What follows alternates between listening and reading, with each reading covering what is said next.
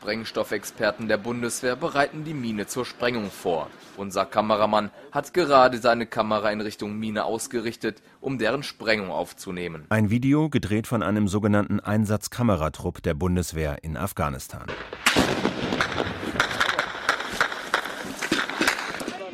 Aufständische eröffnen das Feuer mit Gewehren und Panzerfäusten.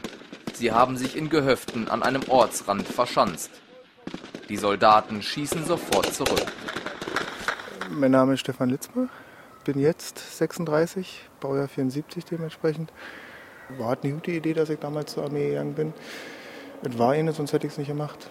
Meine Freundin war gerade schwanger und für mich stand fest, wenn ich mich da jetzt vier Jahre verpflichte, sind das erstmal vier Jahre, wo ich regelmäßig pünktlichst mein Geld auf dem Konto habe und so diese soziale Sicherheit gegeben ist, dass die Miete bezahlt werden konnte, alle drumherum bezahlt werden konnte, wir uns erstmal keinen Kopf machen mussten. Dass es dann im, nach hinten raus anders kam, ja, kann man vorher nicht wissen. Während des Feuerkampfes werden mehrere Angreifer getötet. Einer der deutschen Fallschirmjäger wird leicht verwundet. Mein Sohn war im Kosovo Anfang der 2000er Jahre für, ich glaube, sechs Monate waren es. Ein anderer Soldat, nennen wir ihn Jörg, redet mit niemandem. Nicht mit seinem Vater, mit Journalisten schon gar nicht. Deswegen spricht hier nur Jörgs Vater. Das ist schon eine Weile her. Und ich weiß immer noch nicht allzu viel von dem, was er da wirklich erlebt hat. Weil er nicht darüber sprechen möchte. Und er möchte bestimmt nicht deshalb darüber sprechen, weil man es ihm verboten hat sondern weil er es, glaube ich, bis zum heutigen Tage noch nicht komplett verarbeitet hat, alles. Also, mein Name ist Hagi Lange, 23 Jahre alt, komme hier aus der Nähe von Berlin. Ich war von Oktober 2009 bis März 2010 in Afghanistan und Kunduz eingesetzt in der Aufklärungskompanie als Kraftfahrer Pfennig, also als Spähherr. Die Aufgabe eines Spähers ist wir sind halt dort mit dem Fahrzeug Pfennig unterwegs gewesen.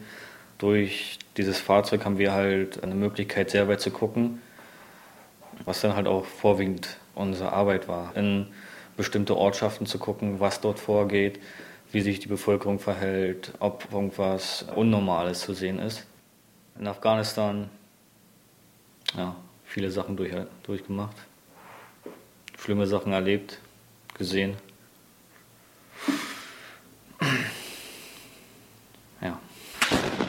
Ende des Gefechtes entfernen sich die Soldaten unter gegenseitigem Feuerschutz vom Gefechtsfeld und setzen ihren Auftrag fort.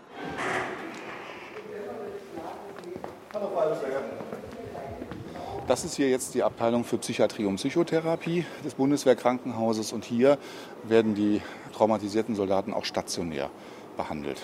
Das heißt also, hier haben wir auch Therapieräume, hier haben wir die, die Patientenzimmer, hier haben wir also alles, was man braucht, um eine anständige sogenannte multimodale Therapie dann auch zu machen. Das heißt also, wir bieten Einzelgespräche, Gruppengespräche, Aromatherapie, Entspannungstherapie, Akupunktur bieten wir an, Bewegungstherapien. Also man versucht auf ganz verschiedenen Ebenen an die Soldaten ranzukommen. Ähm, wollen wir uns irgendwie an den Tisch setzen? Können wir machen. Ja. Für mich waren es zwei Sachen, die mich eigentlich richtig mitgenommen haben. HG Lange, 23 Jahre alt, sechs Monate Aufklärer in Afghanistan. Ein bisschen blass um die Nase. Also wir sind in zwei Hinterhalt gefahren. An den ersten Hinterhalt ging von heiß her. Also das war ein professionell angelegter Hinterhalt. Und man hat ihn nicht kommen sehen. Es wurden gleichzeitig auf drei von vier Fahrzeugen äh, RPGs abgeschossen, also raketengetriebene Granaten. Knapp verfehlt, unsere Fahrzeuge. Danach ging Feuergefecht los, wo zehn Insurgents gefallen sind. Was man auch gesehen hat, weil wir waren halt bewaffnet mit der Gramava, der Granatmaschinenwaffe der Bundeswehr. Die macht halt schon viel Schaden. Wenn so eine Patrone auftritt, ist glaube ich ein 40 Meter Radius ist tödlich. Und ja, wenn so eine Granate in so eine Stellung fliegt, da sieht man halt doch schon nicht nur Staub und Dreck aus den Stellungen fliegen, sondern auch Körperteile. Der Tag, der hat sich für mich richtig, ja, richtig, also der hat sich richtig eingebrannt in meinem Kopf. Auch die Bilder haben sich doll eingebrannt. Das ist auf ich glaube, einer der Hauptpunkte, warum ich jetzt eigentlich hier bin.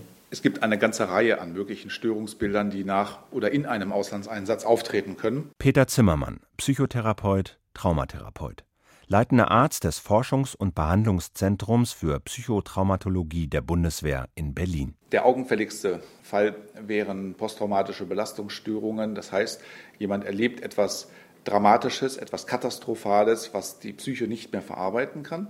Und er kann das dann in seinen Erinnerungen sozusagen nicht wegsortieren, sodass es sich immer wieder aufdrängt und sowohl tags als auch in den Albträumen immer wieder kommt, sehr präsent ist, auch mit vielen Sinnesqualitäten kommt. Es sind nicht nur Bilder, es sind auch andere Wahrnehmungen, Geräusche. Äh, es ging damit los, dass man das Pfeifen der Rakete hört oder der, der Granate, die auf einen zugeflogen kommt. Äh, man hört die Detonation, man merkt die Vibration des Fahrzeugs, was einem dann aussagt, okay, das war dicht dran am Fahrzeug wenn es nicht sogar das Fahrzeug getroffen hat, aber man wusste es in dem Moment nicht. Äh, man sieht, dass Rauch aus dem Fahrzeug, also an dem Fahrzeug vor einem aufsteigt, wo die andere Rakete eingeschlagen ist. Man hört halt, wie geschossen wird. Man merkt, wie der eigene Bediener oder der eigene Richtschütze anfängt zu schießen. Ja, und man sieht halt die Leuchtspur, sowohl von den Insurgents als auch von uns. Und man sieht dann halt die Bilder, wo diese Körperteile aus den Stellungssystem rausgeflogen kommen. Oder halt einfach ein Typ von einem auf den Moment, von einem auf den anderen Moment weg ist. Die Qualität dessen, was berichtet wird, ist doch eine ganze Ecke schärfer, als das noch vor einigen Jahren der Fall war. Auch die Zahl der Behandlungssuchenden hat sich deutlich erhöht aufgrund von Auslandseinsätzen. Wir führen in den Bundeswehrkrankenhäusern eine Statistik, wie viele Patienten mit einsatzbedingten Folgestörungen sich in Behandlung begeben. Diese Zahlen sind in den letzten Jahren deutlich angestiegen. Wir wissen aber nicht, ob dieser Anstieg darauf zurückzuführen ist, dass es tatsächlich mehr Fälle gibt. Das kann gut sein, das wird vermutlich so sein. Es kommt aber dazu, dass die Bundeswehr, glaube ich, in den letzten Jahren viel für Aufklärungsarbeit getan hat, sodass also in den Köpfen vieler Soldaten ankommt, dass man sich mit sowas auch in Behandlung begeben darf. Und auch sowas steigert natürlich Fallzahlen in den Bundeswehrkrankenhäusern.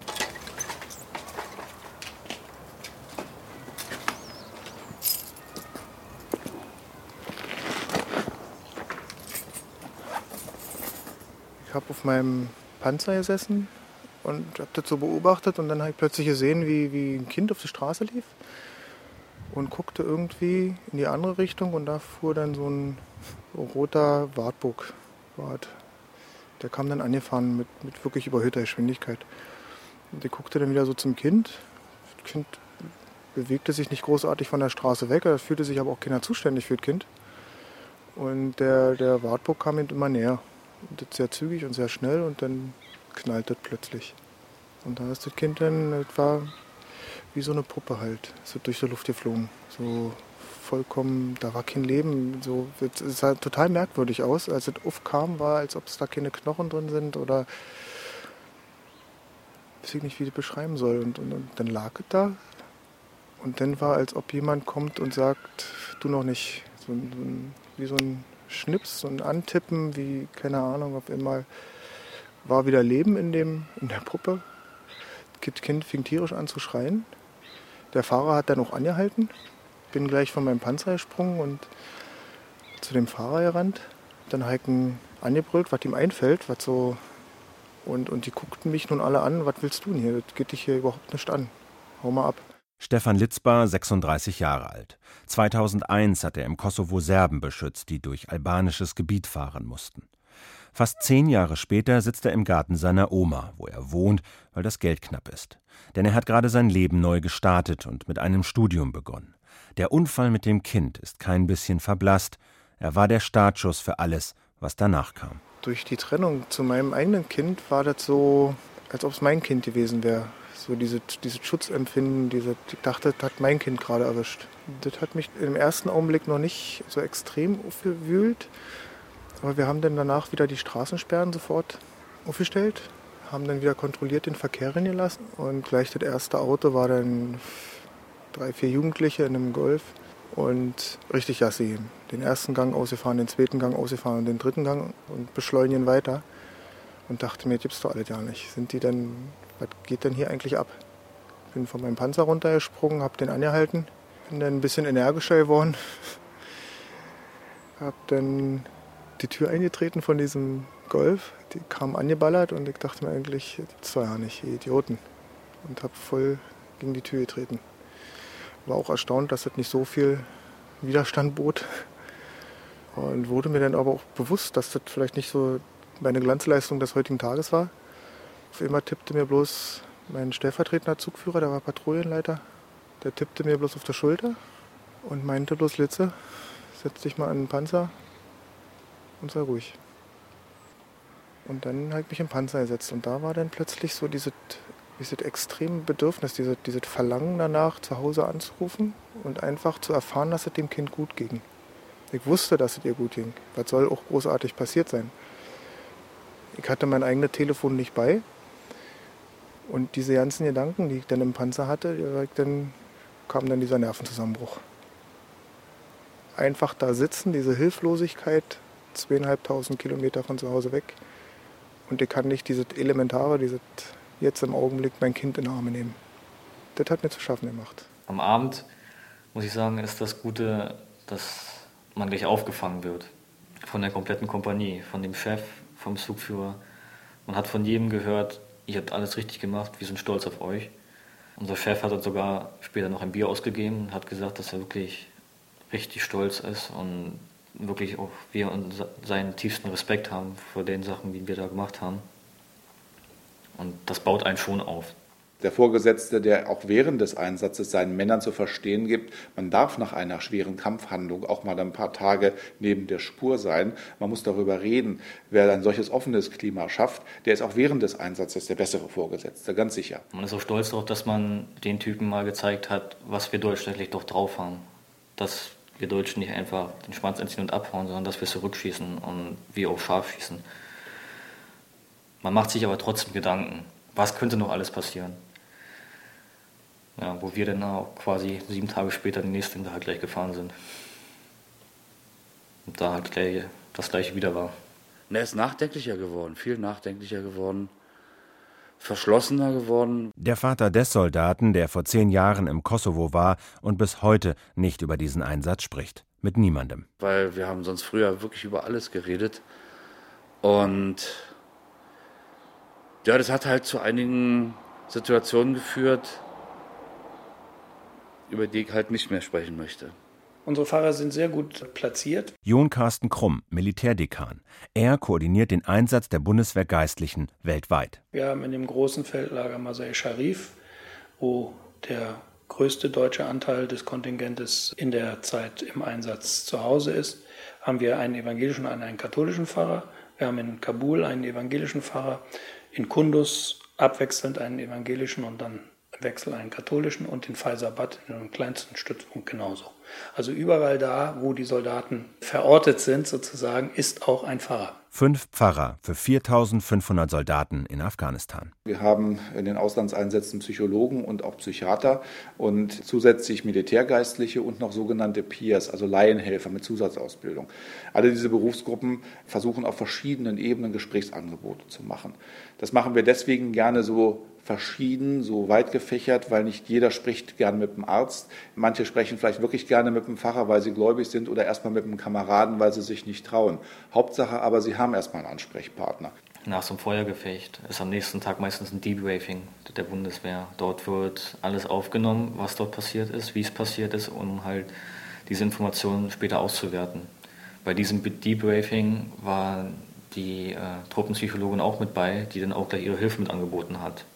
Zu dem Zeitpunkt brauchte aber niemand die Hilfe, weil zu dem Zeitpunkt war es für niemanden eigentlich schlimm. Wir haben unseren Job gemacht, wir haben das gemacht, wofür wir eigentlich unten waren. Die wollten uns ans Leder, wir haben denen gezeigt, so ist nicht und sind da halt wieder rausgekommen. Diese Sachen kommen halt wirklich erst später. Ich wollte zum ersten Geburtstag meiner Tochter halt Urlaub beantragt und weiß nicht, warum der Spießen abgelehnt hat, diesen Urlaubsantrag ich habe ihn noch ganz entsetzt angeguckt, als er mir erklärt hat, dass zu viele Dienstgrade weg sind und er nicht auf mich verzichten kann. Und ich habe ihn angeguckt und dachte, ey, Spieß, meine Tochter wird eins. Aber ich habe es nicht gesagt. Ich habe ihn nur angeguckt, ganz verdutzt. Ich sage, du musst doch wissen, dass mein Kind eins wird. Das steht in meinen Personalunterlagen. Was meinst du, warum ich jetzt wegfahren will? Ich habe es nicht gesagt. Und ich weiß nicht warum. Das ist, das ist dann das im Nachhinein, diese, warum hast du nicht einmal den Mund aufgemacht? Für mich stand so, du musst das doch wissen dem Soldaten Handlungssicherheit zu geben. Da sind viele militärische Aspekte natürlich mit dabei, aber auch beispielsweise ihm mal Techniken an die Hand zu geben, wie er mit innerem Druck und Belastung umgeht. Ihn zu ermuntern, Kontakt zu halten, viel zu reden, von seinen Gefühlen zu sprechen. Da ist übrigens auch der Vorgesetzte sehr wichtig, eine Kultur des Redens in seiner Einheit zu schaffen. Stefan Litzbar kannte seine Bedürfnisse nicht und hat sich nicht um sie gekümmert. Das war schon immer so, aber im Einsatz nicht mehr zu kontrollieren. Er wollte sehen, wie sein Kind laufen lernt, hat das aber nicht einmal gesagt. Er hat für sein Land gekämpft, nicht aber für seine Bedürfnisse. Das hat sich gerecht. Im Urlaub bin ich ja in Tegel angekommen und als ich losgeflogen bin im Mai, war dann so diese Phase, wo sie dann langsam sitzen lernen, äh, dass man sie dann auf den Topf setzen kann. Im Einsatz hat sie mir dann ein Video geschickt, wo dann die ersten Gehversuche waren. Und als ich dann auf Urlaub zurückkam, bin ich dann aus dem, aus dem Gate, bin ich dann rausgekommen und dann bin ich ihr entgegengelaufen. Und auf einmal kam meine Freundin.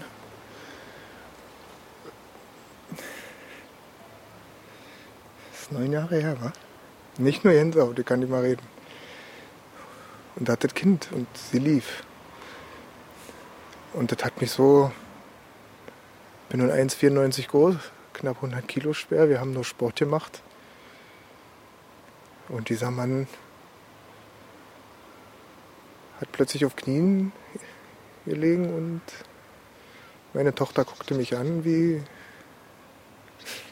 wer bist du denn? Und ich dachte mir, was bin ich für ein Idiot? So was bringt mir Kinder wieder. Da kommt mein Kind angelaufen und ich war nicht da. Ich konnte mit meiner kompletten Familie nicht drüber reden. Ich konnte wildfremden Leuten erzählen, was mir unten passiert ist, wie ich es erlebt habe, aber ich konnte mit meiner Familie nicht drüber reden. So richtig gefragt hat mich niemand. Aus meiner Familie nicht. Wie war es für dich? Davon abgesehen, dass ich es wahrscheinlich damals auch nicht gesagt hätte und einfach so das runtergespielt hätte. Aber auch selbst im Nachhinein, als sie dann alle gemerkt haben, dass ich damit Probleme habe und dass es dann eben zu der Therapie kam und, und, und so richtig kam keiner und fragte mich, vielleicht wollten sie doch ja nicht wissen. Das ist oft noch ein Tabu, darüber zu sprechen im privaten Umfeld. Das hören wir immer wieder, dass Soldaten sagen, sie fühlen sich von ihrer Familie kaum verstanden, Freunde wollen das gar nicht hören. Manchmal sagen sie auch, Freunde sind sowieso nicht der Meinung, sie wären im Urlaub gewesen. Das ist nicht gerade eine Einladung mehr zu erzählen. Manche Soldaten selber können auch gar nicht reden, weil der Traumadruck zu stark ist. Das hemmt manchmal auch die Fähigkeit zu reden, sodass das dann für die Soldaten auch einen Effekt von, das will ja keiner hören hat. Man hat es halt nicht jedem erzählt, dass man gerade damit ein Problem hat, dass, dass die Frau und das Kind nicht da ist. Man hat es für sich behalten. Und damit lernt man dann, oder habe ich gelernt, umzugehen. Und habe das dann nicht geändert, als ich wieder zu Hause war. Habe mir dann nicht gesagt, hey, ich bin so glücklich, dass ich wieder hier bin, dass ich abends nach Hause komme und ihr beide da seid. Ganz im Gegenteil das war dann für mich so, na, sie muss es ja sehen, dass ich mich ja jetzt freue. Das muss man ja nicht extra sagen. Ich komme ja abends nach Hause, also muss ich mich ja freuen, nach Hause zu kommen. Einfach nur den Mund aufmachen. So schwer ist das nicht. Aber damals hätte ich mir wahrscheinlich lieber einen Arm packen lassen. Und ich weiß nicht warum. Wenn jemand eine Traumafolgestörung hat, hat er häufig eine wie eingefrorene Erinnerung, die auch nur schwer zu versprachlichen ist. Die Versprachlichung wiederum ist aber schon ein erster Heilungsschritt, weil sie sortiert, weil sie klärt, weil sie dann den Dingen auch oft den Schrecken, zumindest in Teilen, nimmt. Ein gutes, stützendes, verständnisvolles Umfeld, sowohl im Dienst, vor allem aber auch zu Hause, kann das fördern, dass der Soldat auch ohne Therapie im Rahmen seiner Möglichkeiten schon mal Dinge anspricht. Und das sollte er auch unbedingt tun. Denn dadurch kann dieser Prozess der Versprachlichung schon in ersten Ansätzen einsetzen und Selbstheilungsprozesse in Gang setzen. Das heißt also, Patienten, die ein gutes soziales Umfeld haben, sei es dienstlich oder auch privat, haben eine auch wissenschaftlich erwiesen deutlich bessere Chance, ungeschoren aus solchen Erlebnissen hervorzugehen. Da war ich in Berlin in der Disco. Und durch einen blöden Zufall, die Hälfte von meiner Gruppe oder so ziemlich, da waren ziemlich viele. Und alle haben mir irgendwo erklärt, ey, ja, die hat sich total verändert, als ich wieder da war. Die war total komisch und die haben sich getrennt. Meistens haben sie darüber nicht weiter nachgedacht, haben sich dann eine neue Freundin gesucht. Und da ist es mir zum ersten Mal aufgefallen, dass jeder das Problem hatte. Die Beziehung ist in Kundus irgendwann kaputt gegangen. Das ist halt das, was ich halt so als Problem empfinde, weil diese ganzen Geschehnisse wirklich eng beieinander liegen. Dieser erste Hinterhalt, der zweite Hinterhalt und dann das Schlussmachen noch der Freundin, was mir halt quasi zu verstehen gegeben hat, jetzt hast du nicht mal mehr in Deutschland dein, deine Rückenstärkung, weil sie die einzige Person war, mit der ich wirklich Kontakt hatte hier in Deutschland. Die Betroffenen ziehen sich häufig zurück, sind sehr reizbar, erregbar, nervös. Also ein Symptomkomplex aus ganz verschiedenen Bestandteilen. Und dieser findet sich nicht selten bei Menschen, die zum Beispiel jetzt Kriegshandlungen erlebt haben, die Opfer von Anschlägen, Attentaten geworden sind. Das ist aber nicht die einzige mögliche Form von Reaktion, sondern manche reagieren nicht so mit diesen starken Bildern, sondern die werden beispielsweise depressiv oder entwickeln Körpersymptome psychischer Ursache. Angststörungen sind relativ häufig. Das heißt, wir haben ein, ein buntes Bild an möglichen Traumafolgestörungen. Bei mir ist es so, dass das größtenteils nach dem Einsatz kam durch laute Geräusche, durch ruckartige Geräusche, durch pfeifende Geräusche. Ein gutes Beispiel war dass ich glaube, drei oder vier Wochen nachdem ich zurück war, war im Nachbardorf ein Dorffest mit Feuerwerk. Und ja, wenn man das Feuerwerk nicht erwartet, dann ist das schon schlimm. Man bekommt dann auch ruckartig diese Bilder im Kopf, man bekommt Schweißausbrüche, Herzrasen, man bekommt wirklich Angstzustände. Gefahr für eigenes Leib und Leben kann zusätzlich auch noch das grundlegende Sicherheitsgefühl eines Menschen stark beeinträchtigen. Das heißt, das erleben wir auch immer wieder bei Soldaten, dass die dann zum Beispiel aus dem Auslandseinsatz zurück hier kaum noch einkaufen gehen können, weil sie in Menschenansammlungen auch immer so eine wenig beschreibbare Angst vor Attentätern oder Ähnlichem erleben. Nachts bin ich ja wach geworden vom Schlagen meines Herzens. Bin eingeschlafen und nach zwei, drei Stunden halt gemerkt, wie es so immer schneller wurde. Dann gingen die Augen auf und dann konnte ich nicht mehr schlafen.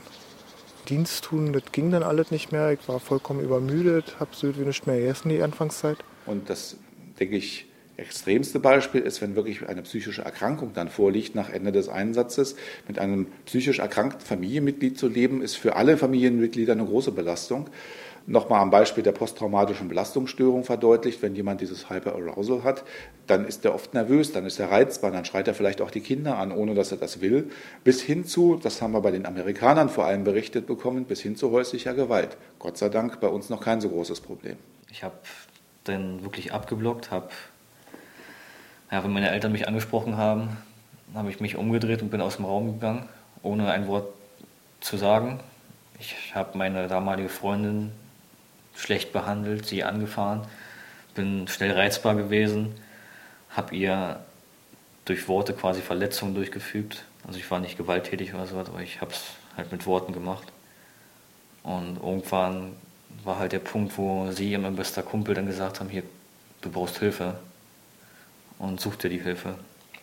Und das war für mich der Punkt, wo ich selber gesagt habe, okay, jetzt ist es definitiv, du brauchst Hilfe. Ich bin dann auch gleich zum Wochenanfang ein Truppenarzt und der hat mich dann auch gleich nach, nach Berlin überwiesen. Kernpunkt von Therapien ist, sich unter sicheren Bedingungen, unter Anleitung eines erfahrenen Therapeuten, nochmal an traumatisierende Erlebnisse heranzuwagen und sie umzusortieren, neu zu bewerten und dadurch besser wegzusortieren letztendlich. Beispiel, jemand hat nach einer schweren Kampfhandlung Bilder von seinen sterbenden Kameraden im Kopf, gepaart mit Bewertungen, wie zum Beispiel, ich konnte nicht ausreichend helfen, ich habe versagt. Eine nicht seltene Konstellation. Diese Bilder gehen dann häufig einher mit starken Gefühlen von Angst, von Schuld, manchmal auch mit starken Erinnerungen in anderen Sinnesqualitäten, wie zum Beispiel, dass plötzlich der Leichengeruch wieder in der Nase steckt. Oder viele Soldaten sagen, sie können nicht mehr grillen im Sommer, weil das verbrannte Fleisch nicht mehr erträglich ist. Diese Dinge werden voneinander abgekoppelt, sodass Erinnerungen nach der Traumatherapie dann nach wie vor da sind. Man löscht nichts aus, man macht keine Gehirnwäsche in den Bundeswehrkrankenhäusern. Es werden eher sogar oft noch mehr Erinnerungen, aber sie koppeln sich ab von diesen extremen Sinnesüberflutungen. Ich war jetzt fünf Wochen hier und werde nächste Woche wahrscheinlich entlassen. Die Entscheidung hierher zu kommen, das war das Beste, was ich machen konnte. Ist zum Anfang schwer, weil es schwer ist, im Nachhinein in diese Situation wieder zurückzukommen, als zu dem Zeitpunkt, wo man wirklich drin gesteckt hat. Das ist wirklich sehr schwer. Aber man merkt irgendwann, dass es besser wird. Mit den Bildern wirklich lernt man umzugehen. Das macht man durch sehr sorgfältige Gesprächsführung um das Ereignis herum. Und zusätzlich wenden wir hier häufig die sogenannte EMDR-Technik an. Da folgt der Patient in der Regel den Fingern des Therapeuten, der sie vor seinem Auge in etwa 50 bis 70 Zentimeter Abstand in mittlerer Geschwindigkeit hin und her bewegt. Und dadurch werden die beiden Gehirnhälften wechselseitig mit Reizen stimuliert. So ähnlich wie im Schlaf kann man sich das vorstellen. Jeder Mensch, der träumt, bewegt reflektorisch seine Augen hin und her. Deswegen heißt der Traumschlaf auch REM-Schlaf, Rapid Eye Movement, schnelle Augenbewegungen. Und man kann sich das quasi so vorstellen, dass man eine Art von Abträumen unter vollem Bewusstsein und unter voller Kontrolle dann erreicht. Das war eine ambulante Behandlung. Ich war halt krankgeschrieben, hatte meine Termine einmal die Woche, immer montags. Und das ging, glaube ich, eine Stunde, zwei Monate. Wobei die ersten eigentlich immer gleich abgelaufen sind. Ich bin angekommen, zusammengebrochen. Dann hat sie mich versucht, wieder aufzupäppeln, bin wieder nach Hause gefahren. Habe versucht, mit der ganzen Situation klarzukommen. Die Frage stellte sich ja, was wäre gewesen, wenn ich nicht gefahren wäre. Was wäre gewesen, wenn ich mehr darüber gesprochen hätte oder hätte man irgendwas ändern können. Und so ging eigentlich die erste Zeit ziemlich schnell vorbei. Und später kam es dann dahin, dass sie dann gesagt hat, so ambulant kommen wir jetzt nicht weiter. Das ist jetzt dann stationär, das ist mal drei Wochen oder so da bleiben. Und dann zwar dann mal richtig rauskriegen, was in dir ist, weil so freiwillig sagen tust du ja nicht. Und dazu war ich nicht bereit. Das wollte ich irgendwo nicht wissen, was wirklich in mir schlummert oder was jetzt mein Problem ist. Oder da hatte ich ein bisschen Angst vor. Und dann hat sie das auch abgebrochen. Wir sind hier in der juristischen Fakultät in Potsdam-Babelsberg, wo ich jetzt seit zwei Semestern Jura studiere. Ja. Stefan Litzbar, 36 Jahre, Ex-Soldat, getrennt. Seine Tochter lebt bei ihrer Mutter, aber Stefan Litzbar sieht sie regelmäßig. Das geht auf Zuruf, sagt er. Die Beziehung sei so gut wie nie, sowohl zur Tochter als auch zu seiner Ex. Stefan Litzbar hat seine Erlebnisse im Kosovo und was sie mit ihm gemacht haben, in einem Buch veröffentlicht, zusammen mit anderen Bundeswehrsoldaten, die aus dem Einsatz nach Hause kamen. Mit dem Buch habe ich für mich abgeschlossen, wo ich dann gesagt habe, so, das ist jetzt. Mehr kann ich nicht machen, äh, um das alt aufzuarbeiten. Ich kann jetzt weiter in so einer Blase leben, was wäre wenn, aber das bringt mich nicht weiter. Und als ich dieses Interview für das Buch gemacht habe, war so der erste Schritt und dann kam die Reporterin von der ARD und nachdem wir das dann fertig hatten, das war hier auch ganz in der Nähe, da war dann, stand ich oben auf dem, auf dem S-Bahnhof und da war irgendwie, irgendwas war anders. Ich stand da und musste einfach lächeln. Und da war dann so, geschafft. Geschafft, sagt auch H.G. Lange, der 23-jährige Aufklärer. Doch er wird wohl nicht studieren. Zwei Hinterhalte in Afghanistan, mehrere Nervenzusammenbrüche, eine Therapie und H.G. Lange sagt: Ich würde immer wieder nach Afghanistan gehen. Würde ich sofort machen. Wenn ich ein Angebot kriegen würde, würde ich sofort runtergehen. Aber ich glaube, da können Sie fast jeden Soldaten fragen, der unter dieses Symptom leidet, werden Sie von jedem Soldaten das Gleiche hören. Es hat nicht viel mit dem Geld zu tun oder sowas. Es liegt viel an der Kameradschaft. Daran, dass man doch sehr vertraut mit den Leuten ist, mit denen man runtergeht. Mein Zug war für mich wie eine zweite Familie dort unten. Und von daher würde ich definitiv wieder runtergehen.